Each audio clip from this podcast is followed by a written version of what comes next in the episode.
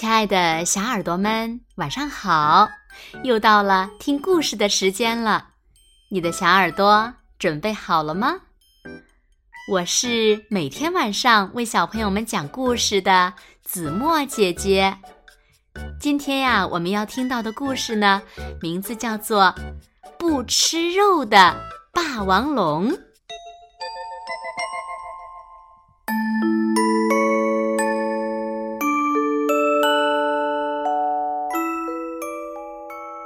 王龙雷金发出凶猛残暴的叫声，吼！他凶猛残暴的脚步声，咚咚的经过丛林大地。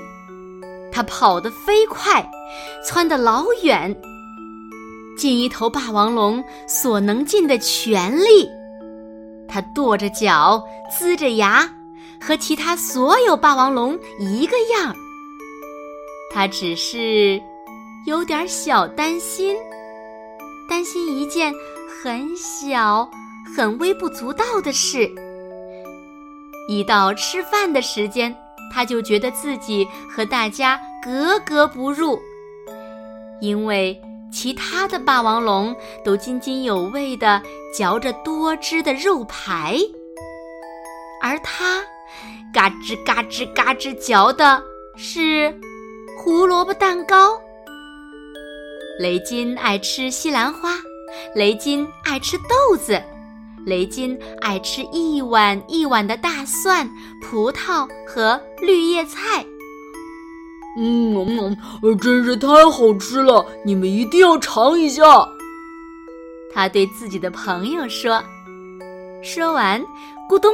吞下了一大口牛油果派，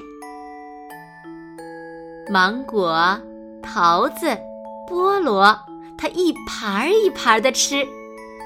哦，香蕉酱果奶昔，哇，真是太美味了！他边喝边说：“胡萝卜、欧洲萝卜、莴苣，哦耶，这些他也爱吃。”下午茶的茶点，他要配点豌豆和菠菜汤。我的天哪，你到底怎么回事？霸王龙爸爸咆哮起来：“你应该吃肉，肉，肉！”霸王龙妈妈抱怨道：“哼，你永远当不了恐龙奥运会的冠军。”他最好的朋友修嘲笑他：“为什么当不了呢？我和你跑得一样快呢。”雷金问。在学校里，其他人也都拿他取笑，他们完全不理解他。这片大陆上从来没有过不吃肉的霸王龙。霸王龙需要吃许许多多的肉，吃肉才能令我们变强壮。如果你只吃蔬菜，简直大错特错！吼吼吼吼！哈哈哈哈！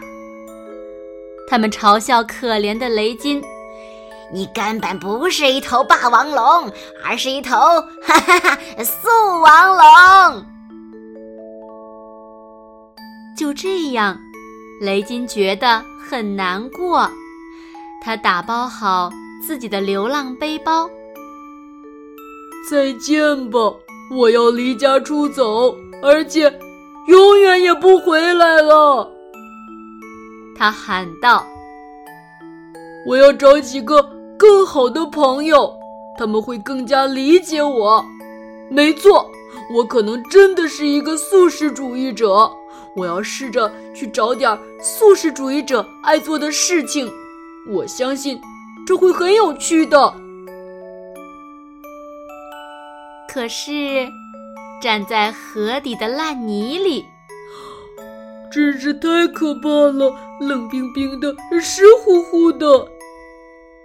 他想轻轻地哼几声，但他听起来却像是怒吼。他放轻脚步慢跑，又有那么一点无聊。到了该吃饭的时候，雷金还是一头雾水。我最好找几个和我一样吃素的朋友，让他们告诉我该怎么做。哦，我的运气真好呀！雷金叫道。前面正好有一群恐龙在吃草，它咚咚咚加快速度，我要和他们做朋友。他说：“他想要冲过去向他们示好，可是这条路依然漫长。”食草的恐龙们看了雷金一眼，尖叫着跑了。与此同时，老家的霸王龙们都很想念雷金。他爱吃水果怎么了？他爱吃蔬菜怎么了？没有谁能像他一样跺脚，也没有谁能像他一样跟我们玩霸王龙的游戏。我们必须快点把他找回来，重新把他带回家。修这样说。他们出发了。没过多久。他们便听见远处传来隆隆声，他们头顶的悬崖，嘎嘣，轰隆，断掉了。一块巨大的石头缓缓地咕咚咚、咕咚咚、咚咚滚下山坡。霸王龙们十分确定，他们会被压死，一定会直到霸王龙雷金。远远地看见了他们，他飞奔过来救了他们，英勇无比地拯救了这一天。他用尽所有的力气推着这块大石头，用自己的身体拦住了它。他牢牢地举着巨石，趁还不算太晚，让其他霸王龙跑离这里。霸王龙们惊讶万分。速王龙雷金万岁！你真是太强壮了。雷金哈哈大笑，哈哈哈！全靠我吃的水果和蔬菜。胡萝卜增强我的视力，香蕉加快我的速度，豌豆和菠菜给予我所需要的全部力量。所以，我虽然是一头不吃肉的霸王龙，但这并不代表。我很弱，你当然不弱。其他霸王龙异口同声地说道：“你很强壮，而且独一无二。现在，请说你会跟我们回家，让我们的种群重新变得完整。”我愿意回家，雷金说：“只要你们不再嘲笑我吃的食物。”我们不会再嘲笑你了。觉得抱歉的霸王龙们齐声宣布：“如果你愿意再给我们一次机会，我们一定会弥补你的。”就这样，恐龙们准备了一席盛宴，包括烤蔬菜卷饼、烤南瓜和烤蘑菇。他们一致认为这些东西非常好吃。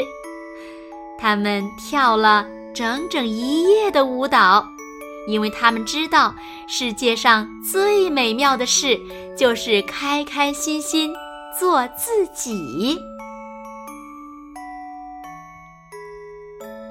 好了，亲爱的小耳朵们，今天的故事呀，子墨就为大家讲到这里了。那小朋友们，世界上最美好的事是什么呢？请用故事中的原话。来回答吧。好了，那今天就到这里喽。明天晚上八点，子墨依然会在这里，用一个好听的故事等你回来哦。你一定会回来的，对吗？那如果小朋友们喜欢听子墨讲的故事，也不要忘了点赞和分享哦。好啦，现在睡觉时间到了。请小朋友们轻轻地闭上眼睛，一起进入甜蜜的梦乡了。晚安，好梦。